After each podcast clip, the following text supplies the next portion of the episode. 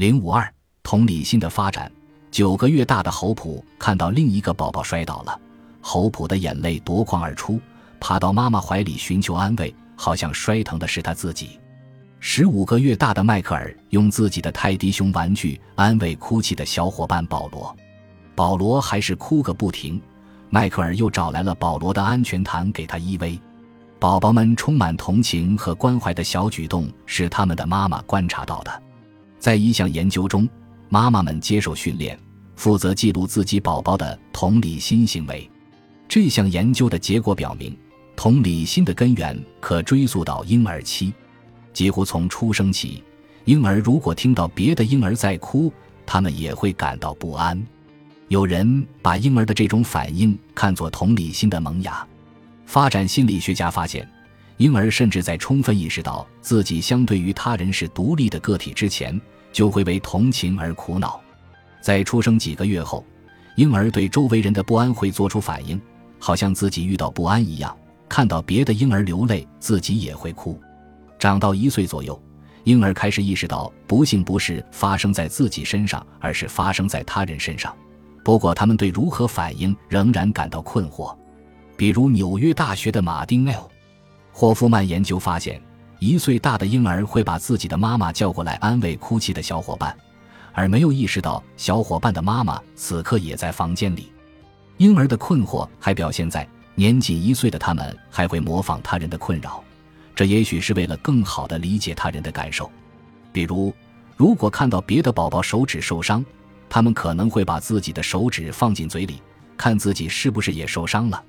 有个宝宝看到自己的妈妈在哭，就去抹自己的眼睛。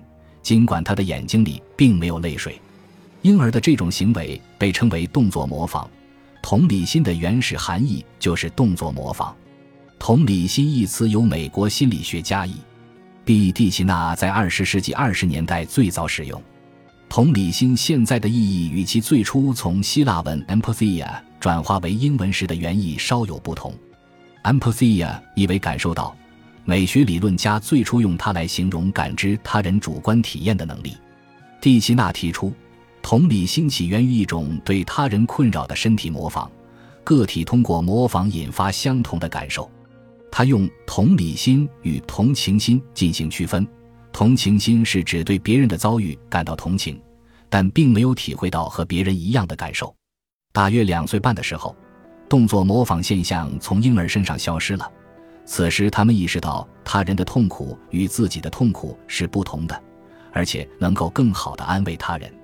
一位妈妈的日记中记录了一个典型的事件：在这个阶段，幼儿对他人情绪不安的敏感性开始出现分野，有些孩子像珍妮那样感觉敏锐，有些孩子则迟钝一些。美国国家心理健康研究所的玛丽安·拉德卡亚罗和卡洛琳·赞维克斯勒进行的系列研究发现。同理心出现差异，主要与父母如何约束孩子有关。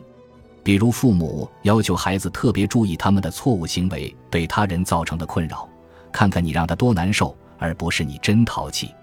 研究者还发现，观察其他人在面对别人的困扰时如何反应，也会影响同理心的塑造。通过模仿自己看到的东西，儿童同理心反应的知识体系得到了发展，尤其是懂得了怎么帮助受到困扰的人。